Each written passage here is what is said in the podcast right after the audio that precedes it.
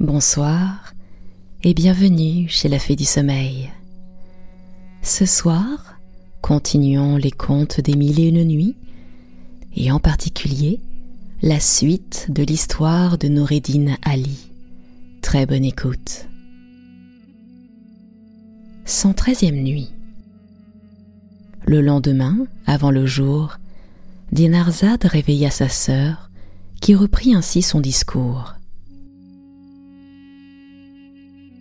Bedreddin Hassan, continua le vizir Giafar, courut donc après Agib et l'eunuque, et les joignit avant qu'ils fussent arrivés à la porte de la ville.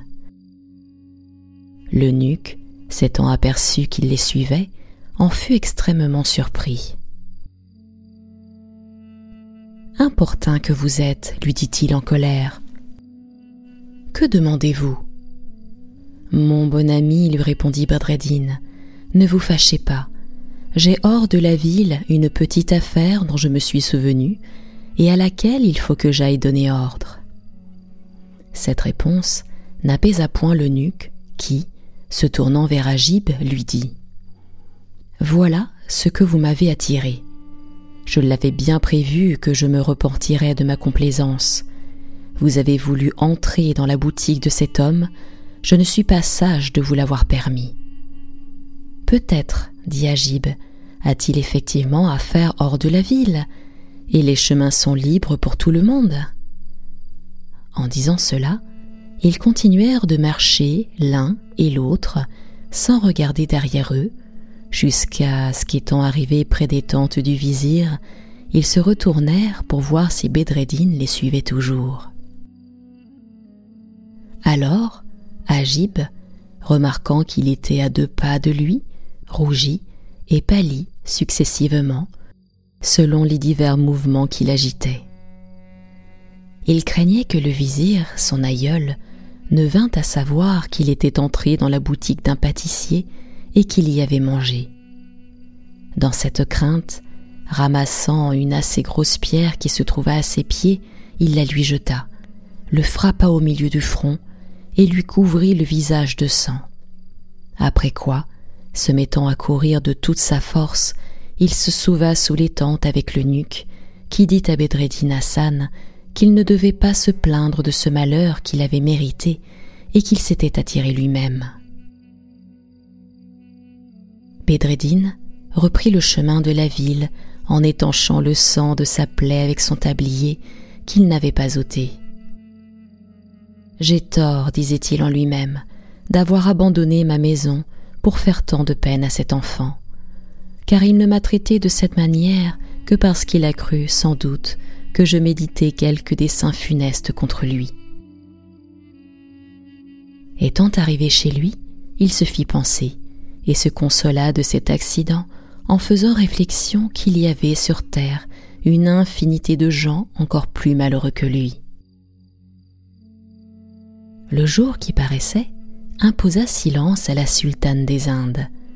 Shahriar se leva en plaignant Bedreddin et fort impatient de savoir la suite de cette histoire. 114e nuit Sur la fin de la nuit suivante, Sherazade, adressant la parole au sultan des Indes. Sire, dit-elle, le grand vizir Giafar poursuivit ainsi l'histoire de Bedreddin Hassan. Bedreddin, dit-il, continua d'exercer sa profession de pâtissier à Damas, et son oncle, Shemseddin Mohamed, en partit trois jours après son arrivée. Il prit la route d'Emez, d'où il se rendit à Hamash, et de là à Alep, où il s'arrêta deux jours. D'Alep, il alla passer l'Euphrate entre la Mésopotamie, et après avoir traversé Mardin, Mossoul, Senjira, Diyarbekir et plusieurs autres villes, arriva enfin à Balsora, où d'abord il fit demander audience au sultan, qui ne fut pas plutôt informé du rang de Shemseddin Mohamed qu'il la lui donna. Il le reçut même très favorablement et lui demanda le sujet de son voyage à Balsora. Sire, répondit le vizir Shemseddin Mohamed, je suis venu pour apprendre des nouvelles du fils de Noureddin Ali, mon frère, qui a eu l'honneur de servir votre majesté. Il y a longtemps que Noureddin Ali est mort, reprit le sultan. À l'égard de son fils, tout ce qu'on pourra vous en dire, c'est qu'environ deux mois après la mort de son père, il disparut tout à coup, et que personne ne l'a vu depuis ce temps-là, quelque soin que j'ai pris de le faire chercher. Mais sa mère, qui est fille d'un de mes vizirs, vit encore. Shemseddin Mohamed lui demanda la permission de la voir et de l'emmener en Égypte. Le sultan, y ayant consenti, il ne voulut pas différer au lendemain à se donner cette satisfaction. Il se fit enseigner où demeurait cette dame et se rendit chez elle à l'heure même, accompagné de sa fille et de son petit-fils. La veuve de Noureddin Ali demeurait toujours dans l'hôtel où avait demeuré son mari jusqu'à sa mort. C'était une très belle maison, superbement bâtie et ornée de colonnes de marbre. Mais Shemseddin Mohamed ne s'arrêta pas à l'admirer. En arrivant, il baisa la porte et un marbre sur lequel était écrit en lettres d'or le nom de son frère. Il demanda à parler à sa belle-sœur, dont les domestiques lui dirent qu'elle était dans un petit édifice en forme de dôme, qu'ils lui montrèrent au milieu d'une cour très spacieuse. En effet, cette tendre mère avait coutume d'aller passer la meilleure partie du jour et de la nuit dans cet édifice qu'elle avait fait bâtir pour représenter le tombeau de Bedreddin Hassan, qu'elle croyait mort après l'avoir si longtemps attendu en vain. Elle y était alors occupée à pleurer ce cher fils, et Shemseddin Mohamed la trouva ensevelie dans une affliction mortelle. Il lui fit son compliment, et après l'avoir supplié de suspendre ses larmes et ses gémissements, il lui apprit qu'il avait l'honneur d'être son beau-frère et lui dit la raison qu'il avait obligé de partir du Caire et de venir à Balsora. En achevant ces mots, Sherazade, voyant paraître le jour, cessa de poursuivre son récit. Mais elle en reprit le fil de cette sorte la fin de la nuit suivante. 115e nuit. Shemseddin Mohamed, continua le vizir Giafar, après avoir instruit sa belle-sœur de tout ce qui s'était passé au Caire la nuit des noces de sa fille, après lui avoir conté la surprise que lui avait causée la découverte du cahier cousu dans le turban de Bedreddin, lui présenta Agib et Dame de beauté.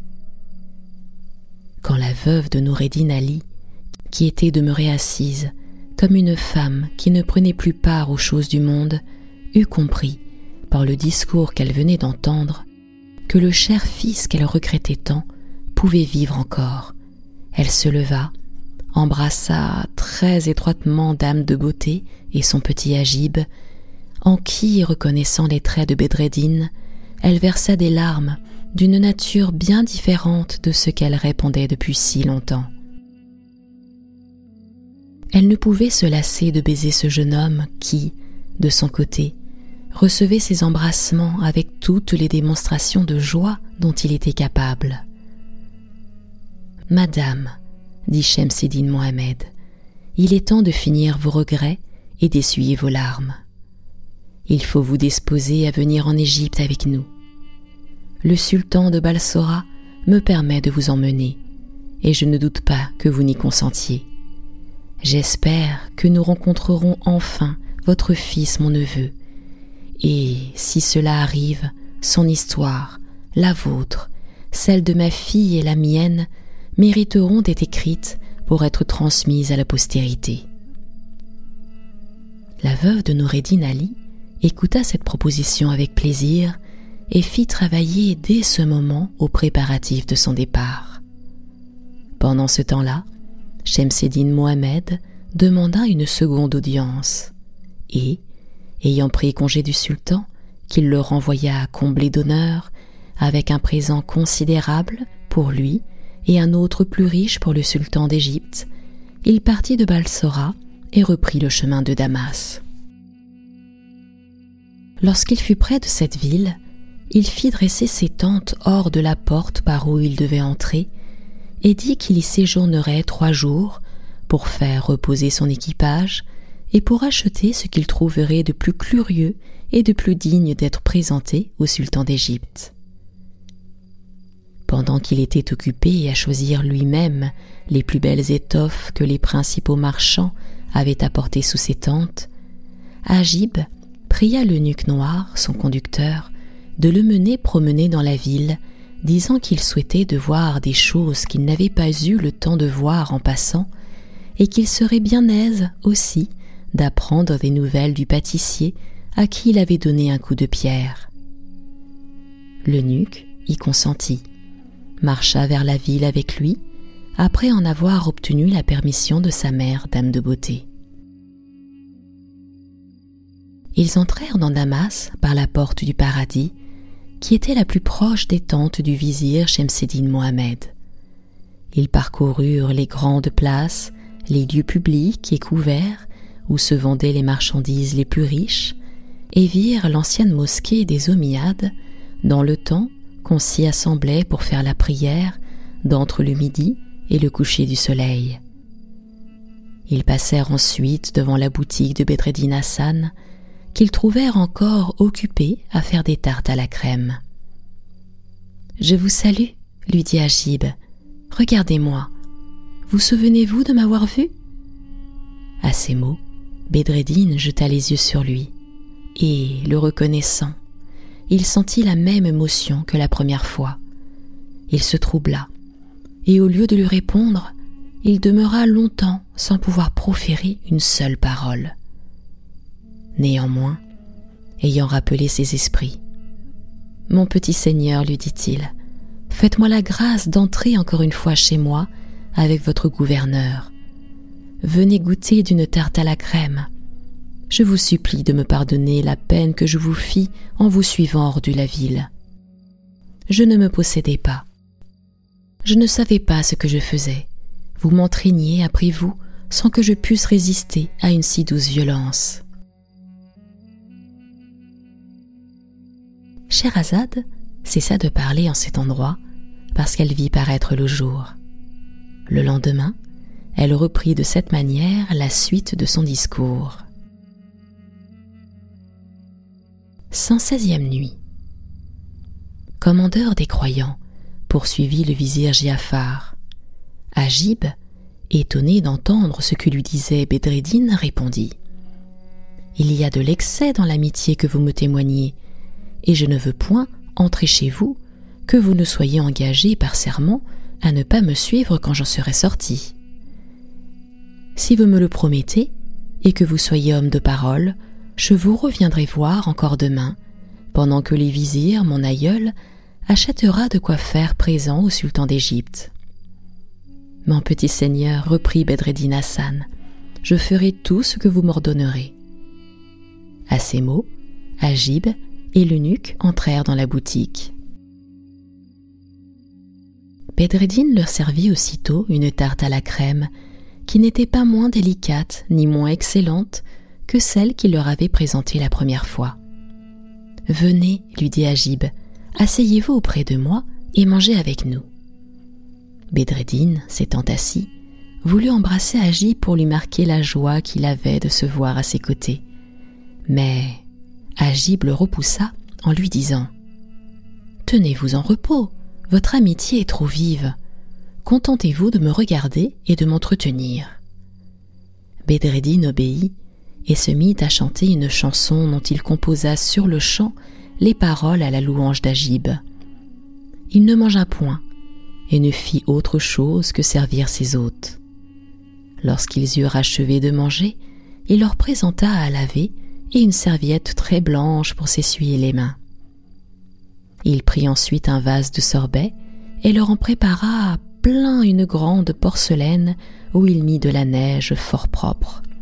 Puis, présentant la porcelaine au petit Agib. Prenez, lui dit-il, c'est un sorbet de rose, le plus délicieux qu'on puisse trouver dans toute cette ville. Jamais vous n'en avez goûté de meilleur. Agib, en ayant bu avec plaisir, Bedreddin Hassan reprit la porcelaine et la présenta aussi à l'eunuque, qui but à longs traits toute la liqueur jusqu'à la dernière goutte.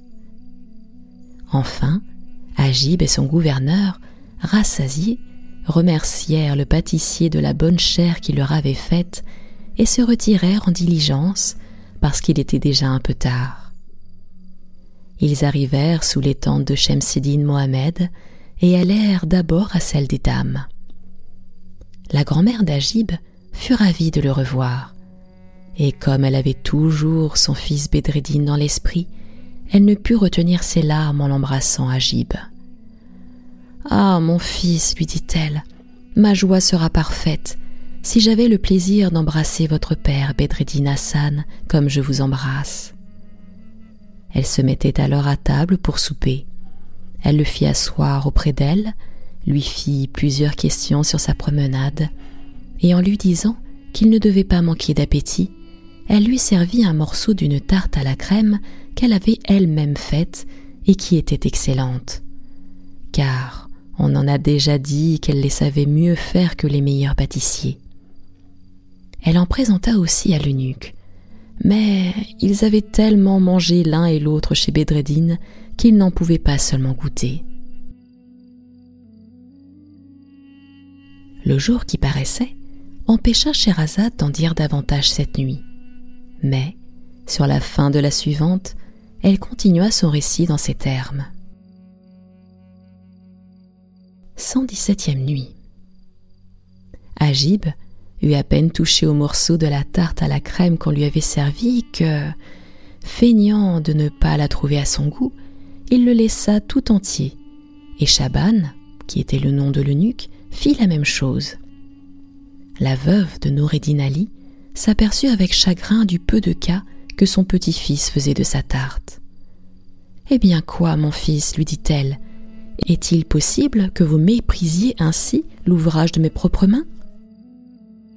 Apprenez que personne au monde n'est capable de faire de si bonnes tartes à la crème, excepté votre père Bedreddin Hassan, à qui j'ai enseigné le grand art d'en faire de pareilles.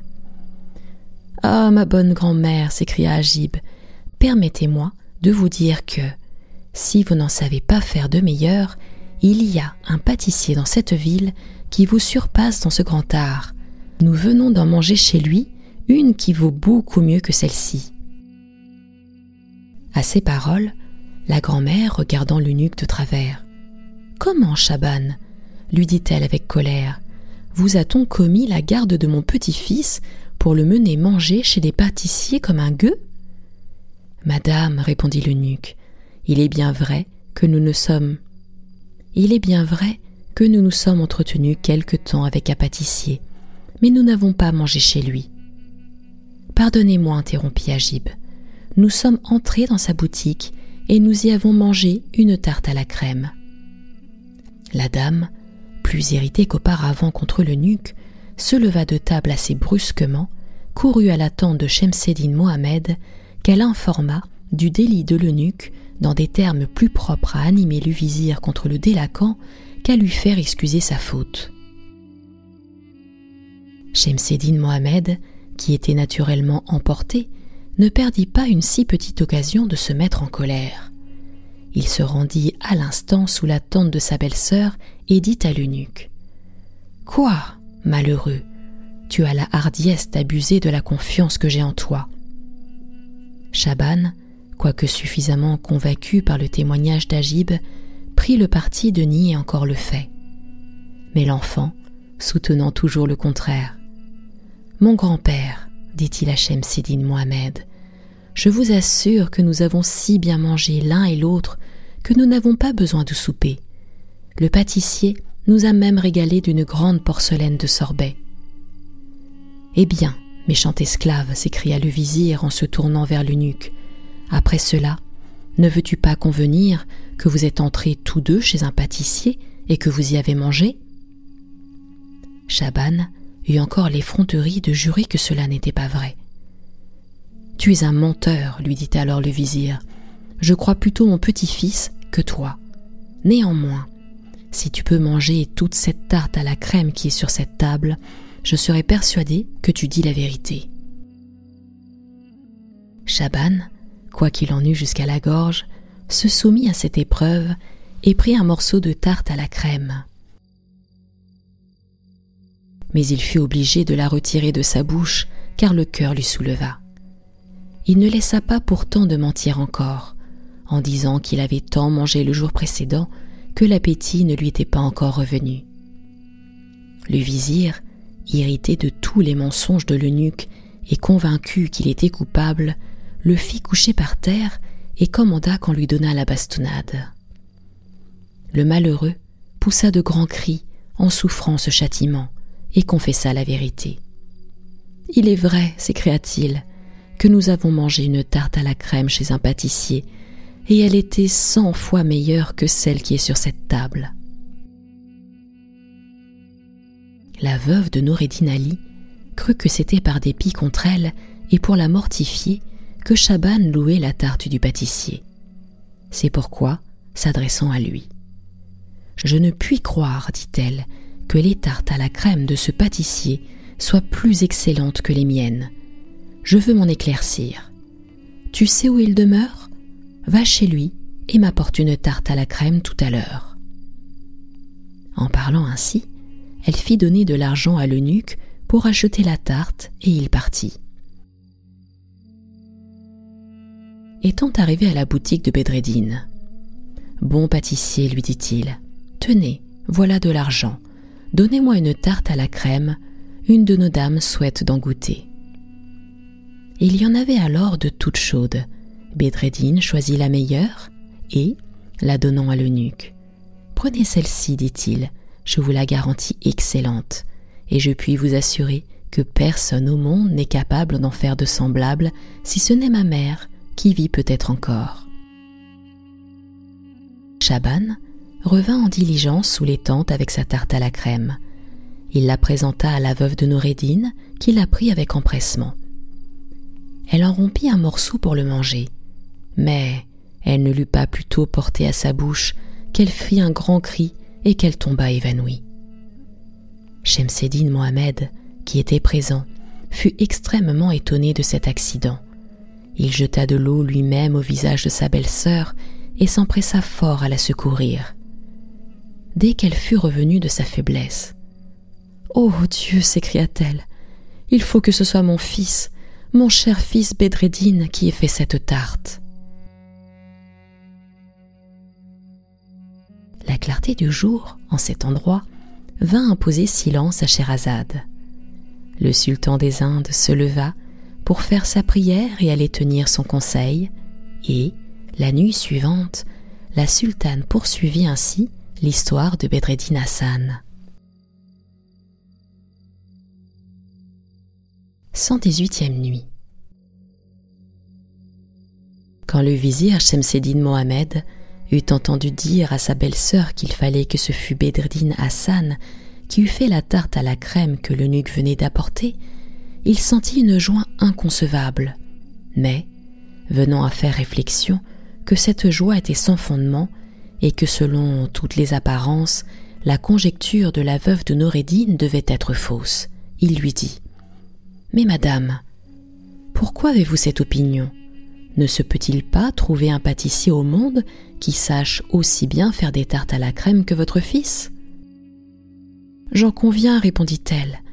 Il y a peut-être des pâtissiers capables d'en faire d'aussi bonnes, mais, comme je l'ai fait d'une manière toute singulière, et que nul autre que mon fils n'a ce secret, il faut absolument que ce soit lui qui ait fait celle-ci. Réjouissons-nous, mon frère, ajouta-t-elle avec transport. Nous avons enfin trouvé ce que nous cherchons et désirons depuis si longtemps.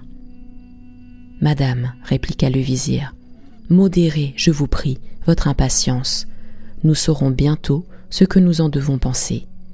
Il n'y a qu'à faire venir ici le pâtissier. Si c'est Bedreddin Hassan, vous le reconnaîtrez bien, ma fille et vous. Mais il faut que vous vous cachiez toutes les deux et que vous le voyiez sans qu'il vous voie, car je ne veux pas que notre reconnaissance se fasse à Damas. j'ai dessein de la prolonger jusqu'à ce que nous soyons de retour au Caire, où je me propose de vous donner un divertissement très agréable. En achevant ces paroles, il laissa les dames sous leur tente et se rendit sous la sienne. Là, il fit venir cinquante de ses gens et leur dit Prenez chacun un bâton et suivez Chaban, qui va vous conduire chez un pâtissier de cette ville. Lorsque vous y serez, rompez, brisez tout ce que vous trouverez dans sa boutique. S'il vous demande pourquoi vous faites ce désordre, demandez-lui seulement si ce n'est pas lui qui a fait la tarte à la crème qu'on a été prendre chez lui. S'il vous répond que oui, saisissez-vous de sa personne, liez-le bien et me l'amenez. Mais gardez-vous de le frapper ni de lui faire le moindre mal. Allez, ne perdez pas de temps. Le vizir fut promptement obéi. Ses gens, armés de bâtons et conduits par l'eunuque noir, se rendirent en diligence chez Bedreddin Hassan, où ils mirent en pièces les plats, les chaudrons, les casseroles, les tables et tous les autres meubles et ustensiles qu'ils trouvèrent et inondèrent sa boutique de sorbets, de crèmes et de confitures. À ce spectacle, Bedreddin Hassan, fort étonné, leur dit d'un ton de voix pitoyable. Eh, bonnes gens, pourquoi me traitez-vous de la sorte? De quoi s'agit-il? Qu'ai-je fait? N'est-ce vous, dirent-ils, qui avez fait la tarte à la crème que vous avez vendue à l'eunuque que vous voyez? Oui, c'est moi-même, répondit-il. Qui trouve-t-on à dire? Je défie qui que ce soit d'en faire une meilleure. Au lieu de les répartir, ils continuèrent de tout briser, et le four même ne fut pas épargné. Cependant, les voisins, étant accourus au bruit et fort surpris de voir cinquante hommes armés commettre un pareil désordre, demandaient le sujet d'une si grande violence. Et Bedreddin, encore une fois, dit à ceux qui lui faisaient Apprenez-moi de grâce quel crime je puis avoir commis pour rompre et briser ainsi tout ce qu'il y a chez moi. N'est-ce pas vous, répondirent-ils, qui avez fait la tarte à la crème que vous avez vendue à cette eunuque Oui, oui, c'est moi, repartit-il.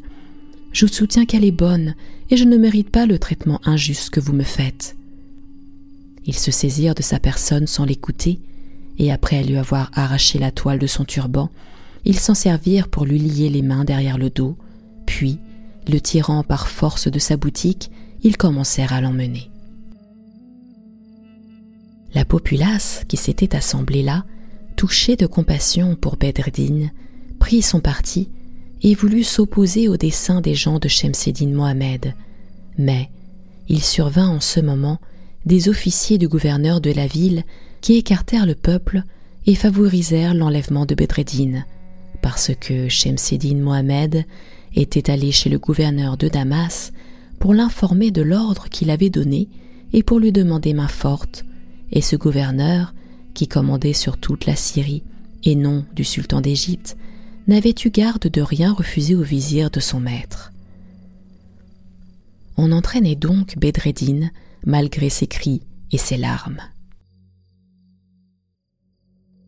Scheherazade n'en put dire davantage à cause du jour qu'elle vit paraître, mais le lendemain, elle reprit sa narration et dit au sultan des Indes. Bedreddin Hassan, dit-il, avait beau demander en chemin aux personnes qui l'emmenaient ce que l'on avait trouvé dans sa tarte à la crème, on ne lui répondit rien. Enfin, il arriva sous les tentes, et on le fit attendre jusqu'à ce que Shemseddin Mohamed fût revenu de chez le gouverneur de Damas. Le vizir, étant de retour, demanda des nouvelles du pâtissier. On le lui amena. Seigneur, lui dit Bedreddin, les larmes aux yeux, faites-moi la grâce de me dire en quoi je vous ai offensé. Ah, malheureux, répondit le vizir, n'est-ce pas toi qui as fait la tarte à la crème que tu m'as envoyée? J'avoue que c'est moi, répondit Bedreddin. Quel crime ai-je commis en cela? Je te châtierai comme tu le mérites, répliqua Shemseddin Mohamed, et il t'en coûtera la vie pour avoir fait une si méchante tarte.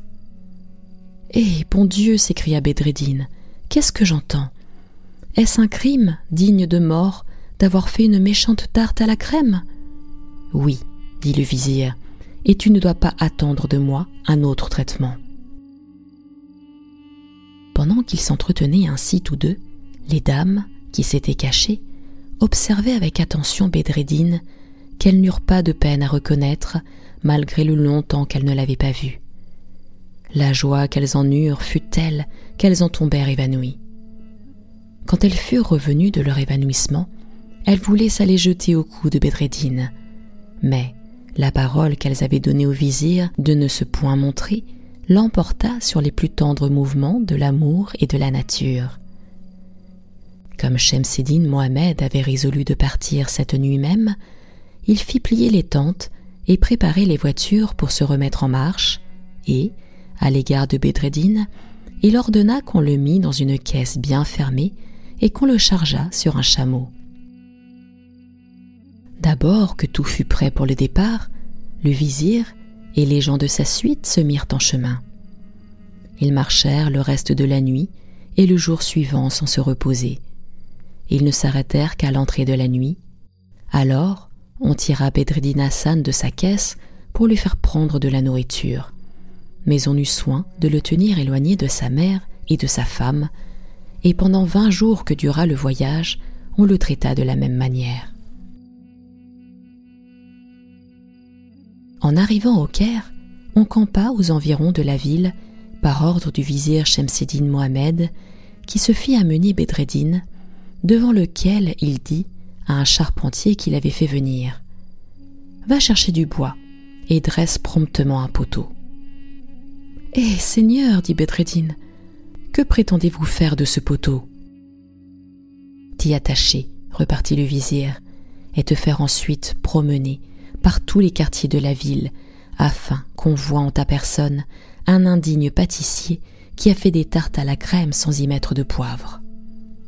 À ces mots, Bedreddin Hassan s'écria d'une manière si plaisante que Shemseddin Mohamed eut bien de la peine à garder son sérieux.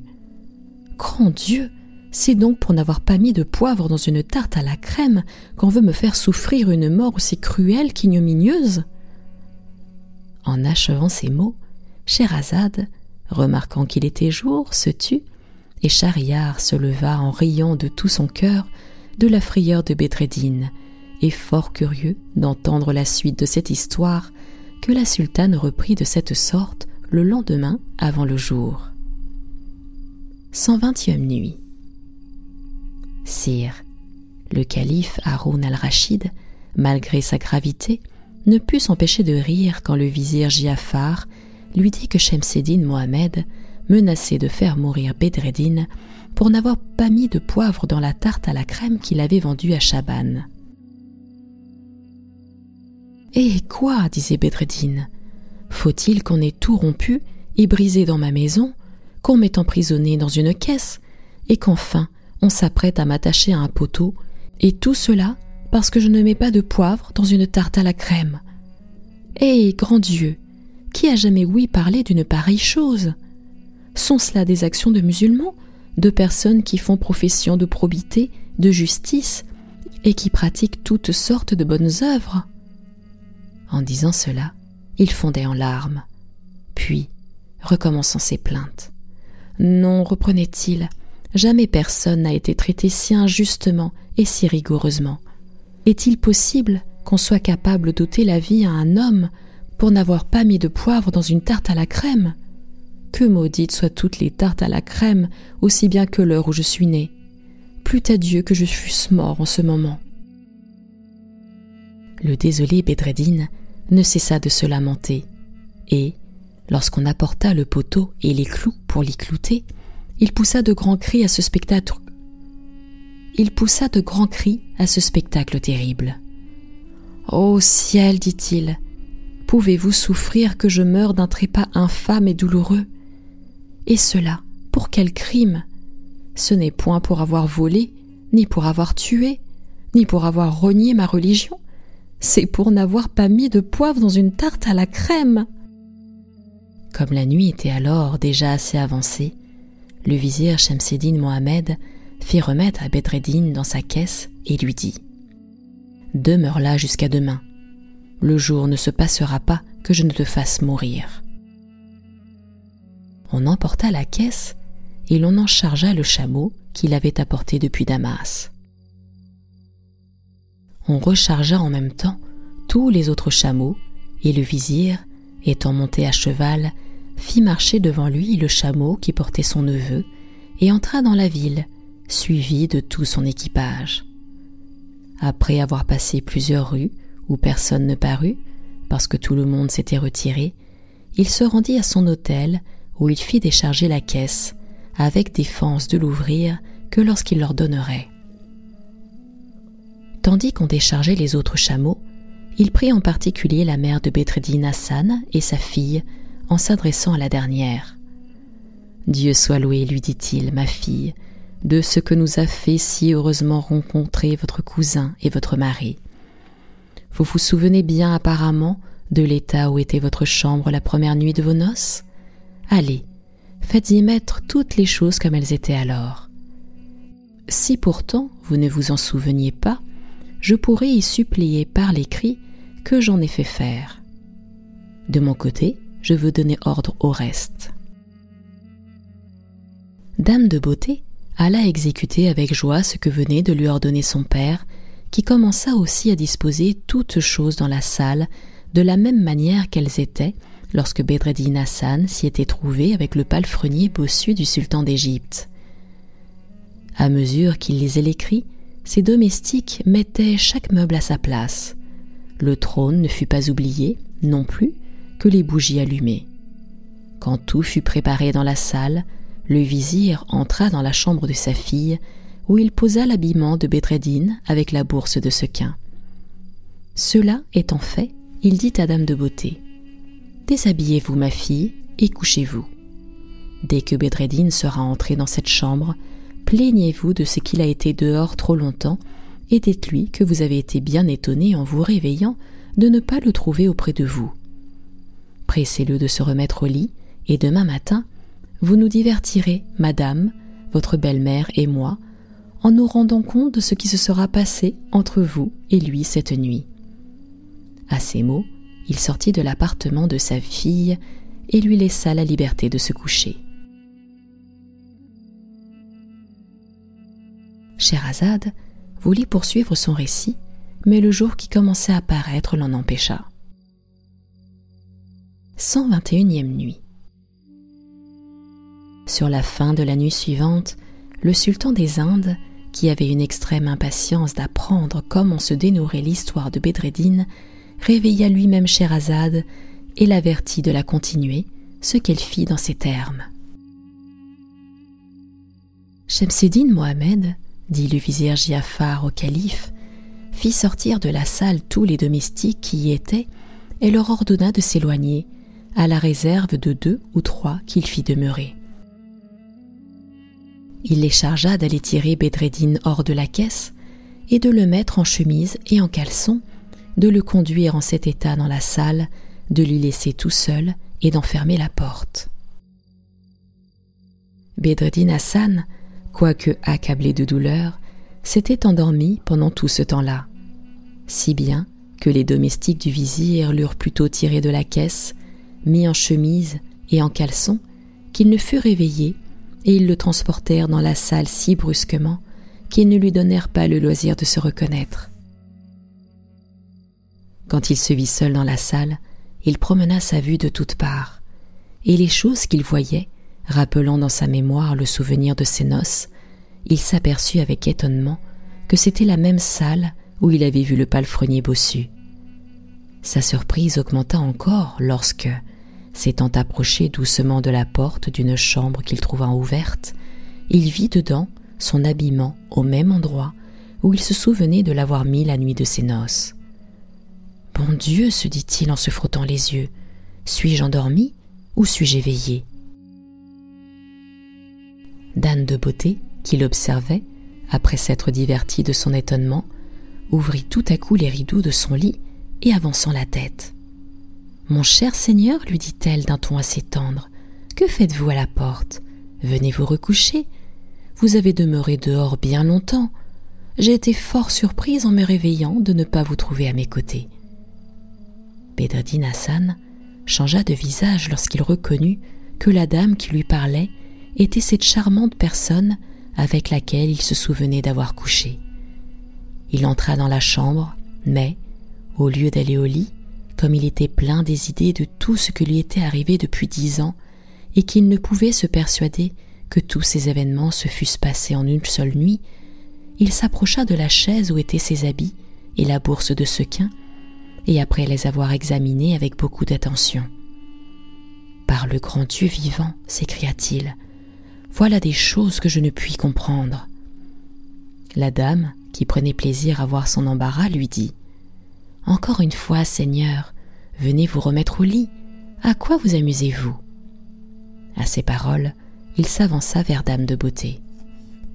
Je vous supplie, madame, lui dit-il, de m'apprendre s'il y a longtemps que je suis auprès de vous. La question me surprend, répondit-elle. Est-ce que vous ne vous êtes pas levé d'auprès de moi tout à l'heure? Il faut que vous ayez l'esprit bien préoccupé. Madame, reprit Bedreddin, je ne l'ai assurément pas fort tranquille. Je me souviens, il est vrai, d'avoir été près de vous, mais je me souviens aussi d'avoir demeuré depuis dix ans à Damas. Si j'ai en effet couché cette nuit avec vous, je ne puis pas avoir été éloigné si longtemps. Ces deux choses sont opposées. Dites-moi de grâce ce que je dois en penser. Si mon mariage avec vous est une illusion, ou si c'est un songe que mon absence. Oui, Seigneur, repartit Dame de Beauté, vous avez rêvé sans doute que vous avez été à Damas. Il n'y a donc rien de si plaisant, s'écria Bedreddin en faisant un éclat de rire. Je suis assurée, madame, que ce songe va vous paraître très réjouissant. Imaginez-vous, s'il vous plaît, que je me suis trouvée à la porte de Damas, en chemise et en caleçon, comme je suis en ce moment. Que je suis entrée dans la ville au huée d'une populace qui me suivait en m'insultant, et que je me suis sauvée chez un pâtissier qui m'a adoptée, m'a appris son métier et m'a laissé tous ses biens en mourant, qu'après sa mort j'ai tenu sa boutique. Enfin, madame, il m'est arrivé une infinité d'autres aventures qui seraient trop longues à raconter. Et tout ce que je puis vous dire, c'est que je n'ai pas mal fait de me réveiller. Sans cela, on m'allait clouer à un poteau. Et pour quel sujet? dit Dame de Beauté en faisant l'étonner.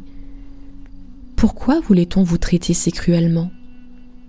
Il fallait donc que vous eussiez commis un crime énorme. Point du tout, répondit Bedreddin. C'était pour la chose du monde la plus bizarre et la plus ridicule. Tout mon crime était d'avoir vendu une tarte à la crème où je n'avais pas mis de poivre. Ah Pour cela dit Dame de Beauté en riant de toute sa force. Il faut avouer qu'on vous faisait une horrible injustice. Oh, madame, répliqua-t-il, ce n'est pas tout encore. Pour cette maudite tarte à la crème où l'on me reprochait de n'avoir pas mis de poivre, on avait tout rompu et tout brisé dans ma boutique. On m'avait lié avec des cordes et enfermé dans une caisse où j'étais si étroitement qu'il me semble que je m'en sens encore. Enfin, on avait fait venir un charpentier et on lui avait commandé de dresser un poteau pour me pendre. Mais Dieu soit béni de ce que tout cela n'est qu'un ouvrage du sommeil. Scheherazade, en cet endroit, apercevant le jour, cessa de parler. Schahriar ne put s'empêcher de rire de tout ce que Bedreddin Hassan avait pris une chose si réelle pour un songe. Il faut convenir, dit-il, que cela est très plaisant, et je suis persuadé que le lendemain, le vizir Shemseddin Mohamed et sa belle-sœur s'en divertirent extrêmement. Sire, répondit la sultane, c'est ce que j'aurai l'honneur de vous raconter la nuit prochaine, si votre majesté veut bien me laisser vivre encore jusque ce temps-là. Le sultan des Indes se leva sans rien répliquer à ces paroles, mais il était fort éloigné d'avoir une autre pensée. 122e nuit. Scheherazade, réveillée avant le jour, reprit ainsi la parole. Sire, Bedreddin ne passa pas tranquillement la nuit. Il se réveillait de temps en temps et se demandait à lui-même s'il rêvait ou s'il était éveillé. Il se défiait de son bonheur et, cherchant à s'en assurer, il ouvrait les rideaux et parcourait des yeux toute la chambre. Je ne me trompe pas, disait-il, voilà la même chambre où je suis entrée à la place du bossu, où je suis couchée avec la belle dame qui lui était destinée. Le jour qui paraissait n'avait pas encore dissipé son inquiétude lorsque le vizir Shemseddin Mohamed, son oncle, frappa à la porte et entra presque en même temps pour lui donner le bonjour.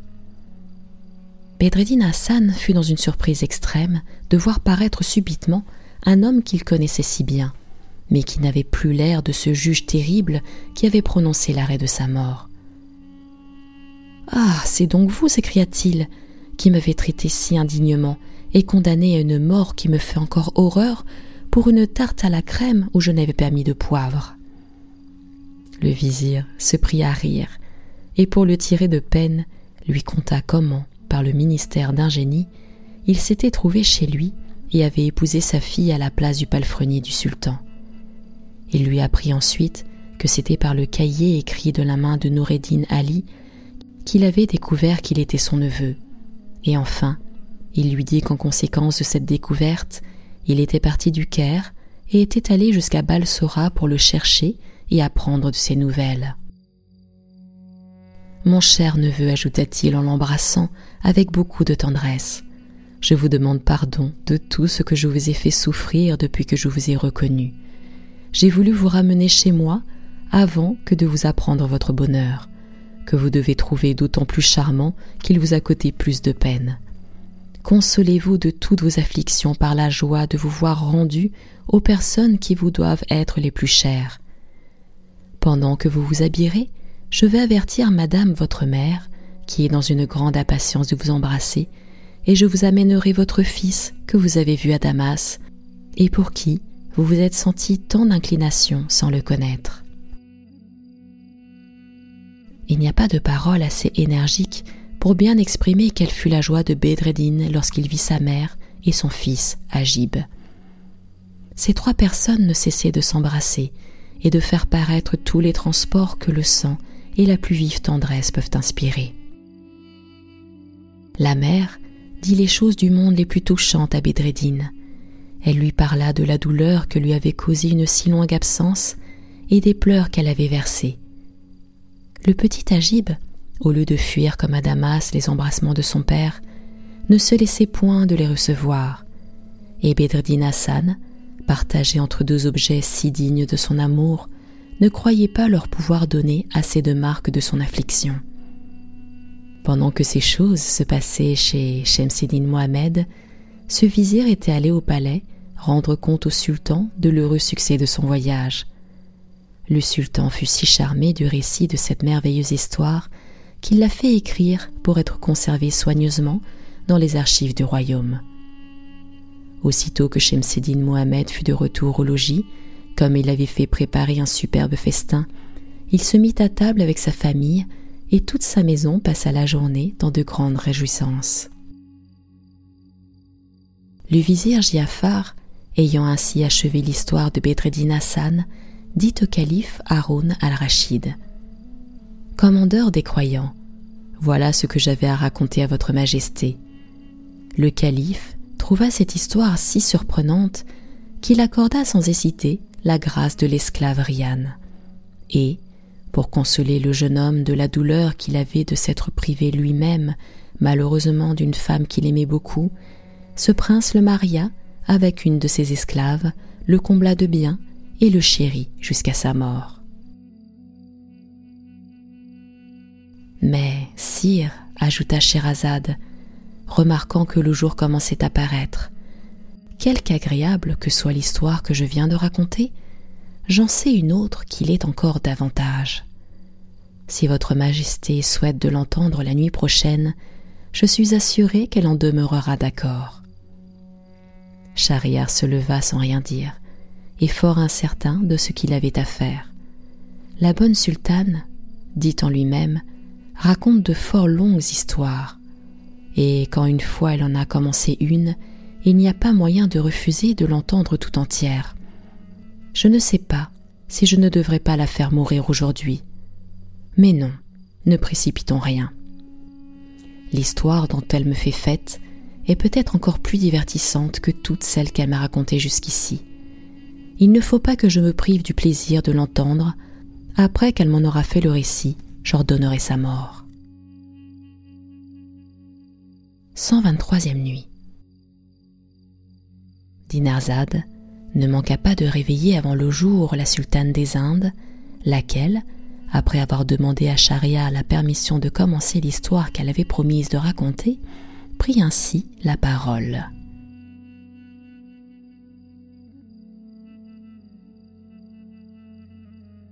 C'était la fée du sommeil. Retrouvez-moi très prochainement pour la suite des contes des mille et une nuits et pour découvrir l'histoire du petit bossu. À très bientôt.